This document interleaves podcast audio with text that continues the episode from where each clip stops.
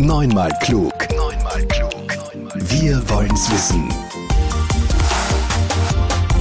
Die FH Campus Wien beleuchtet mit Expertinnen und Experten sowie Forschenden Themen von heute für morgen.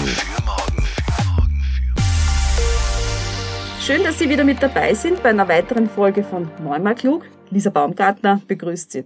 Wir tauchen heute ein in eine Welt von ganz kleinen Lebewesen, von Mikroben. Die sind futzig aber die können uns doch ganz schön viel sagen. Wenn man natürlich weiß, sie zu analysieren und sie zu interpretieren. So wie meine Gesprächspartnerin Alexandra Graf. Sie sind ja Bioinformatikerin, lehren und forschen im Department Applied Life Sciences an der FH Campus Wien und ich habe gelesen, in der Femtech-Expertinnen-Datenbank schreiben sie über sich selbst, mein Hauptinteressengebiet ist die funktionelle Genomik von mikrobiellen Isolaten und Gemeinschaften. Und seit Jahren wirken sie intensiv an Studien mit zum menschlichen und ökologischen Mikrobiom und dessen Einfluss auf die Umwelt und die menschliche Gesundheit.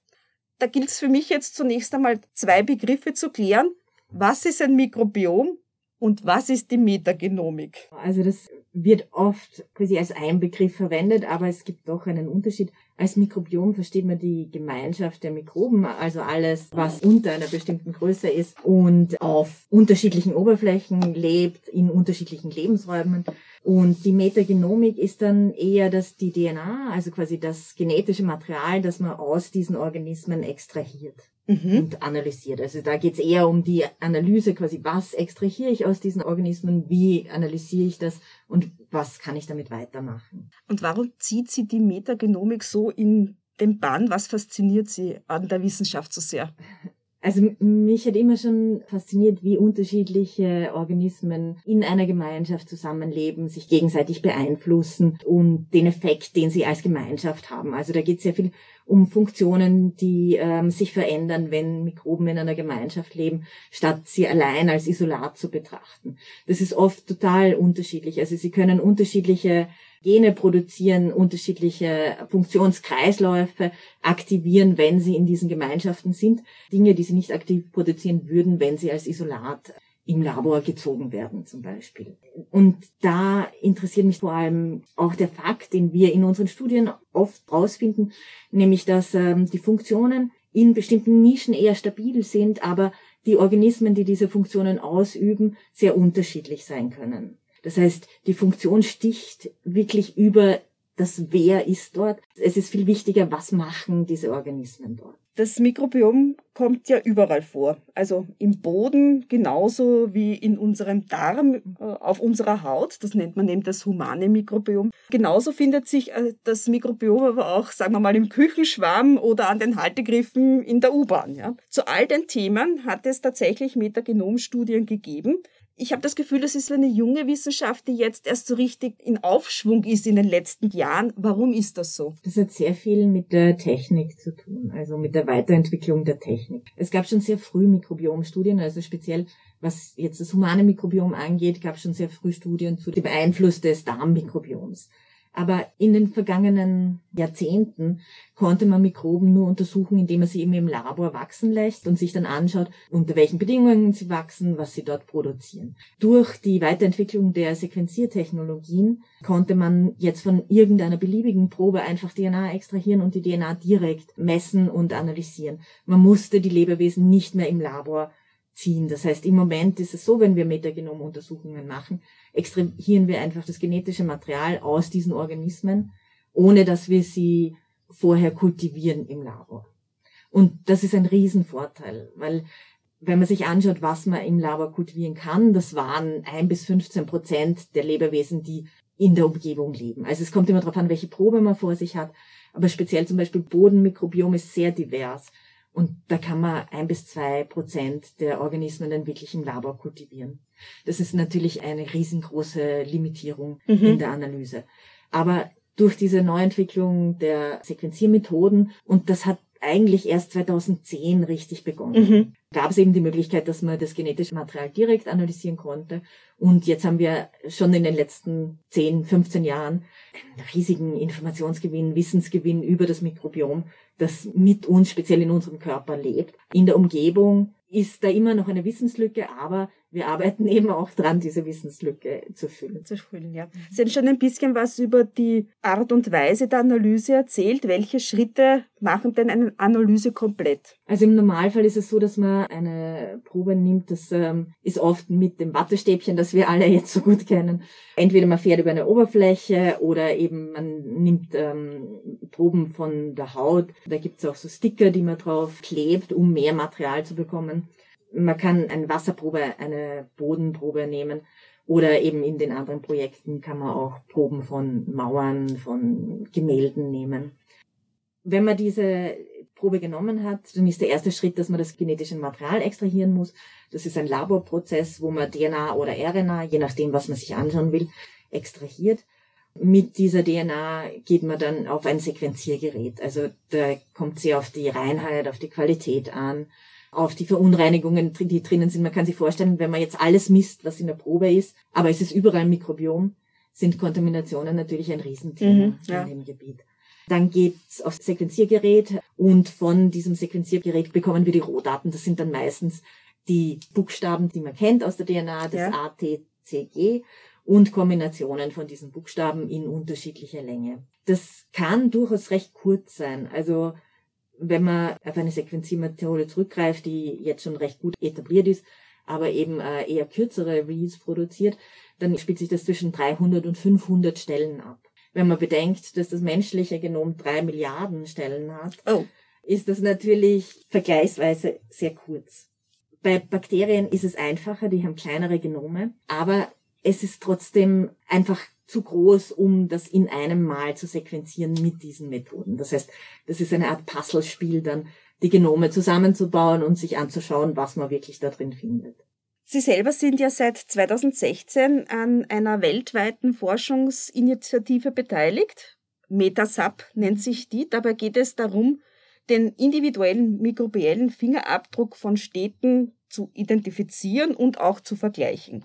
Ausgegangen ist, glaube ich, die Initiative von New York und es sind rund 50 Städte daran beteiligt. Beispiele wären Berlin, Kopenhagen, Barcelona, aber genauso Singapur, Auckland. Was wird bei dieser Initiative gemeinsam gemacht? Also das ist quasi das City Sampling von Metasub. Da war die Idee, dass man sich mal ansieht, was lebt in Städten überhaupt. Entspricht es dem Bodenmikrobiom? Entspricht es eher dem humanen Mikrobiom? Mhm. Oder ist es eine ganz, ganz eigene mikrobielle Gemeinschaft, mit der wir es zu tun haben? Die Idee hat eben Professor Chris Mason von der Whale Cornell University in New York und die Geschichte erzählt er immer sehr gerne, wie er seine Tochter beobachtet hat, wie sie ein Eis äh, schlägt, dann in der U-Bahn alles angreift und dann ihre Hände mit den Eisresten abschlägt. Und er hat sich gedacht, na, also ich würde gern wissen, was, was sie denn da jetzt wirklich abschlägt und was da drinnen ist. Und das war so der Anlass, der Start für das Projekt. 2019 waren es schon an die 100 Städte, die mitgemacht haben.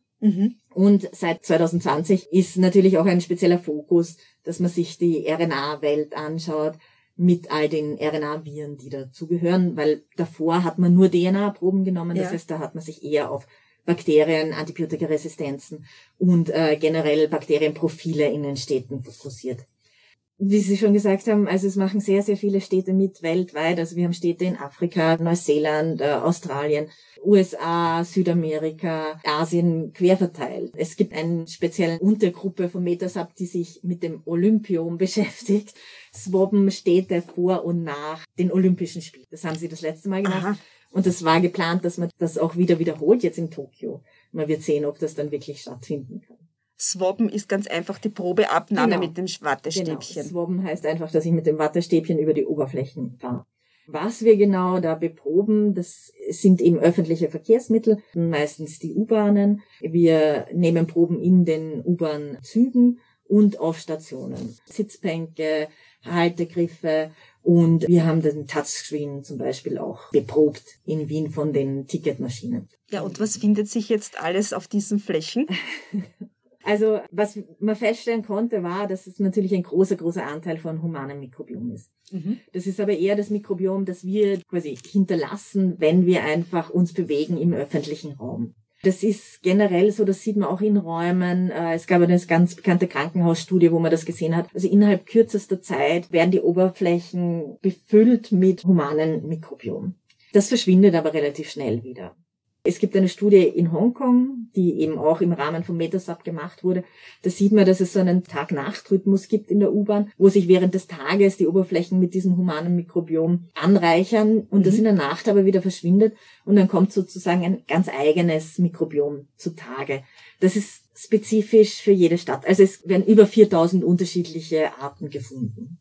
Und nur ungefähr 30 davon werden in allen Städten gefunden. Aha. Das heißt, es ist wirklich ein ganz kleiner Anteil, der wirklich in jeder Probe und überall drinnen ist. Ungefähr 1500 wird dann in 70 Prozent aller Proben gefunden. Das heißt, es gibt schon einen größeren Anteil, der sehr oft vorkommt, aber eben nicht in, in jeder Probe. Das kann auch technische Ursachen haben, warum das nicht überall vorkommt. Aber es bleiben dann trotzdem ein großer, großer Anteil an Organismen, die eben spezifisch sein können für die Stadt, für die Region oder für das Land. Warum ist denn überhaupt die Idee einer mikrobiellen Weltkarte entstanden und was bedeutet das, wenn jede Stadt ihren eigenen Fingerabdruck hat? Was bedeutet das für unser Leben? Da kommt es eben wieder auf die Funktionsanalyse an, weil nur weil dort unterschiedliche Arten leben, heißt das nicht unbedingt, dass die unterschiedliche Funktionen ausüben mhm. in den Städten. Normalerweise wird ein Lebensraum durch die nahe Umgebung besiedelt. Es gab auch ein Earth Microbiome Projekt. Auch dort hat man das gesehen, dass der Hauptfaktor, der das Mikrobiom ausmacht, ist, welche Organismen sind in der Nähe zu finden. Und damit sieht man auch geografisch Ähnlichkeiten zwischen näheren Städten und weiter entfernteren Städten. Wenn man Analysen macht und versucht Muster zu erkennen in den Daten, sieht man, dass einfach jede Stadt selbst schon sehr variantenreich ist. Also wenn ich eine Probe jetzt im dritten Bezirk nehme, ist die unterschiedlich von einer Probe, die ich im 18. Bezirk nehme. Also wir haben sehr viel Variation auch innerhalb der Stadt. Und dann eben noch Variation zwischen den unterschiedlichen Städten. Viel hat auch mit der Vegetation zu tun, die rundherum ist. Man findet auch recht viel pflanzenassoziiertes Mikrobiom. Aber man kann definitiv sagen, dass es ein eigenes städtisches Mikrobiom gibt. Es gibt zwar eine Ähnlichkeit zu Bodenmikrobiom, es gibt eine Ähnlichkeit zum humanen Mikrobiom, aber die ist nicht signifikant. Also es ist wirklich ein ganz eigener Lebensraum. Was die Organismen alle dort machen, das ist jetzt wahrscheinlich für die nächsten Jahre noch unsere Aufgabe herauszufinden, was wirklich die Funktionen sind. Also einiges, was man findet, hat äh, mit Verarbeitung von Schadstoffen auch zu tun. Mhm. Also wir sehen sehr viele Funktionen, die was mit äh, Metallabbau zu tun haben. Ja, also generell Umweltschadstoffe, die diese Organismen sich zunutze machen. Und das ist natürlich auch für uns interessant, wenn Organismen dabei sind und uns zu helfen, dann diese Verschmutzung zu beseitigen oder dagegen anzukämpfen, dann wäre das natürlich auch was Interessantes, um das Klima in den Städten einfach besser zu machen. Mhm, das heißt, es könnte Impulse geben für... Wir könnten zum Beispiel Indikatorspezies haben, die quasi anzeigen, wie viel Schwermetallbelastung wir haben. Oder auch andere Luftschadstoffe. Das, das, das ist auch ein Ziel, dass man solche Schlüsselspezies findet, die anzeigen, wenn ein Lebensraum in einer bestimmten Art und Weise entwickelt. Also aus dem Wasser kennt man das schon lange. Dass man eben so Indikatorspezies hat, die sagen, wie belastet ist Wasser. Mhm. Und sowas könnte man sich in der Stadt auch vorstellen, dass man eben an unterschiedlichen Stellen Proben nimmt und sich anschaut, wie schaut's dort mit den Organismen aus, die speziell in belasteten äh, Lebensräumen leben können. Das heißt, man könnte so eine Art Frühwarnsystem installieren. Zum Beispiel, ja. Natürlich, was dann speziell auch in New York immer auch ein Faktor ist und auch jetzt, wie man sich vorstellen kann, ist, sind die Leute natürlich auch daran interessiert, Frühwarnsysteme für Pathogene mhm. zu finden. Also im Moment ist die Analyse jetzt noch nicht so schnell, dass man das wirklich in sehr kurzer Zeit sagen kann. Weil wir ja nicht einen Organismus anschauen, sondern eben eine große Anzahl an unterschiedlichen Organismen. Und auch, ich meine, das ist jetzt auch wieder ein Gesundheitsthema, das diskutiert wird. Was bedeutet Pathogen und was bedeutet nicht Pathogen? Bei Bakterien ist es oft so, dass das ganz kleine Unterschiede im Genom sind, die aus einem Organismus, der in uns lebt und ohne uns Schwierigkeiten zu machen, einfach in, in unserem humanen Mikrobiom enthalten ist gibt es nur einen ganz kleinen Unterschied zu einem Organismus, der dann eine Krankheit auslöst. Mhm. Und das ist die Frage, wie genau können wir in der Bestimmung dieser Organismen sein, um zu sagen, das ist ein Krankheitserreger und das ist kein Krankheitserreger. Da spielen natürlich Antibiotikaresistenzen auch eine große Rolle.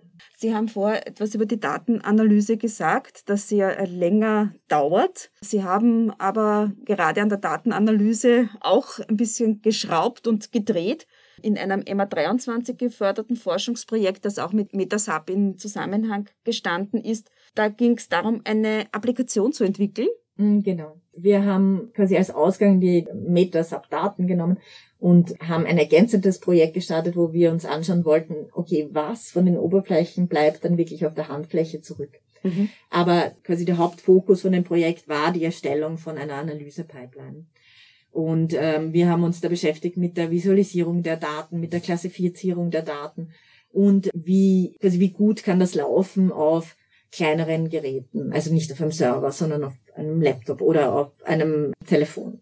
Ich meine, das war so ein bisschen ein Austesten, was, was geht jetzt mit den Algorithmen, die wir haben, mit den Methoden, die wir haben. Im Moment sind wir noch einen Schritt davon entfernt, dass wir das wirklich eben so mobil machen können auch was die Klassifizierung der Daten angeht. Also unser Ziel war auch zu sagen, okay, wir finden diese Spezies mit ihren lateinischen Namen, aber was bedeutet das für Leute, die jetzt nicht die Bakterienspezialisten sind? Und Ziel war auch, uns anzuschauen, können wir sagen, so viel ist Hautmikrobiom und das ist gesundes Mikrobiom und mhm. das sind Pathogene und das ist jetzt Wurzelmikrobiom. Das heißt, dass wir diese Pflanzen dort haben. Also sehr viel auch in, in der Interpretation dieser Daten. Und da fehlt uns auch noch sehr, sehr, sehr viel. Weil man muss generell sagen, dass ungefähr 50 Prozent der Daten, die wir finden, hat keine Entsprechung in den Datenbanken. Das heißt, ein großer Anteil sind noch neue Organismen. Ja, das, das heißt, Unentdecktes. Genau, das sind Dinge, die wir einfach gar nicht kennen. Und das ist ganz normal bei eben äh, Proben aus den Städten und Proben vom Böden, dass mindestens die Hälfte unbekannt ist. Das heißt, uns fehlt einfach noch sehr, sehr, sehr viel Information und Wissen also auch nach dem humanen Genomprojekten, den großen, waren tausende neue Spezies hat man entdeckt, abgesehen von Unterarten. Also es waren, glaube ich, hunderttausend neue ähm, Unterarten, die dann auch entdeckt wurden. Und auch in den Metasub-Studie, in der ersten, hat man tausende von neuen Organismen gefunden. Also wir sind immer noch in dieser Entdeckungsphase. Also es wurde geschätzt aus den Proben, die wir haben, dass mit jeder zehnten Probe hat man einen komplett neuen Organismus drin. Nicht nur, dass viele unentdeckte Organismen in unserem Universum existieren, ist erstaunlich. Ich finde es auch erstaunlich, in welchen Themengebieten Analysen stattfinden und wichtige Erkenntnisse bringen. Also wir haben ja gehört, es geht um das Zusammenspiel von Mikroorganismen in einer Gemeinschaft. Ein weiteres Forschungsprojekt schlägt in einer ganz einer anderen Thematik auf, nämlich da geht es um Kunst. Es geht um Gemälde und zwar von keinem geringeren als von Leonardo da Vinci. Bitte erzählen Sie uns darüber. In das Projekt sind wir später eingestiegen, eben um die bioinformatische Analyse zu machen und da war das Projekt schon am Laufen. Und das Ziel dort war zu sehen, welche Mikroben finden sich auf diesen Zeichnungen von Leonardo da Vinci auch mit dem Ziel zu sehen, wie gut sind die erhalten, in welchen Bedingungen sollten sie optimal gelagert werden. Mhm. Wenn man solche Gemälde verleiht an Ausstellungen, wie bekommt man sie wieder zurück? Also was man festgestellt hat, ist eben, dass es da Unterschiede gab. Also es waren zwei Standorte in Italien und es war speziell ein Bild, das eine sehr hohe Kontamination, auch humane Kontamination aufgewiesen hat. Und das konnte man sich dann eben auch erklären, weil das vor kurzem irgendwo hin verliehen wurde, anscheinend nicht ideal behandelt wurde. Mhm. Und da ist es wirklich dann drum gegangen, was ist quasi so der Grundzustand von diesen Zeichnungen und wie kann man sie möglichst lang, möglichst gut erhalten und vermeiden, dass sich Pilze oder Bakterien drauf ausbreiten, die das Werk zerstören würden. Hat man eigentlich humanes Mikrobiom auch gefunden auf den Gemälden? Ja, äh, ja das war die Frage. Man findet immer humanes Mikrobiom, also je nachdem, was für eine Analyse man macht. Man findet auch humane DNA die wird normalerweise weggefiltert, weil das eben eine datenschutzrechtliche Frage auch ist. Also mhm. war auch für uns die Frage, ist das vielleicht die DNA? Der große Meister. ja, genau. Dazu bräuchte man eine Vergleichssequenz, die wir natürlich nicht wirklich haben. Aber ja, das ist verführerisch, sich das vielleicht genauer anzuschauen, um dann die DNA von Da Vinci da auch drauf findet. Ja. Im Herbst gehen Sie und die Studierenden vom Masterstudiengang Bioinformatik auf eine neue Mission im Sinne der Kunstobjekterhaltung. Nur sind die Objekte sehr viel größer. Es geht um Gebäude, und zwar die Virgilkapelle unter dem Wiener Stephansplatz und in Niederösterreich die Kartause Mauerbach. Welche Analysen werden an diesen großen Gebäuden durchgeführt? In dem Projekt arbeiten wir mit der Akademie der Bildenden Künste zusammen. Da geht's um Bakterien, die einen rosa Farbstoff erzeugen und die sehr gern in salzreichen Lebensräumen leben die speziell auch in Mauern entstehen, wenn es immer wieder zu Wassereinbrüchen kommt oder Wasserschäden ähm, in diesen Wänden, die dann trocknen und dann wieder feucht werden und wieder trocknen. Mhm. Da gibt es so Salzkristallisationszyklen, die eben den Salzgehalt in den Mauern erhöhen und dann dazu führen, dass diese Bakterien speziell drauf wachsen können. Mhm. Und Abgesehen davon, dass das eben sehr zerstörerisch auch wirkt auf die Gebäude, auf äh, Malereien, die dort an den Wänden vielleicht erhalten sind, ist es so, dass die eben diesen rosa Farbstoff produzieren und dann noch einmal mehr Schaden machen, indem sie eben die ganze Wand dann rosa einfärben. Deswegen heißt dieses Forschungsprojekt auch, hat einen Pretty Namen? Pink, ja, mit einem Fragezeichen, weil das natürlich nicht gewünscht ist. Und ein Ziel von diesem Forschungsprojekt wäre, auch den Restauratoren zu helfen, den Restauratorinnen zu helfen, Methoden zu finden, die möglichst gut gegen diese Art von Beschädigung helfen. Ich habe es vorhin schon kurz gesagt, nicht nur Sie machen die Datenanalysen, sondern auch die Studierenden im Masterstudium Bioinformatik. Das heißt, Studierende arbeiten sehr intensiv an wissenschaftlicher Forschung mit, oder? Ja, das ist immer sehr schön, dass die Studenten dann eben auch direkt in die Forschung involviert sein können. Wir haben in dem Projekt auch drei Masterarbeiten, ähm, wo wir Studenten anstellen können, die eben ihre Masterarbeit dann bei uns im Forschungsprojekt machen können. Es ist auch so, dass in diesem Global äh, City Sampling fragen wir auch immer unsere Studenten und Studentinnen, ob sie uns nicht helfen wollen beim Swabben und das ist auch immer ganz witzig für die Studenten, dann in der U-Bahn mit den Swaps herumzulaufen und äh, so die Reaktion der Leute zu sehen. Teilweise sind sie sehr interessiert, teilweise kommen ganz komische Fragen.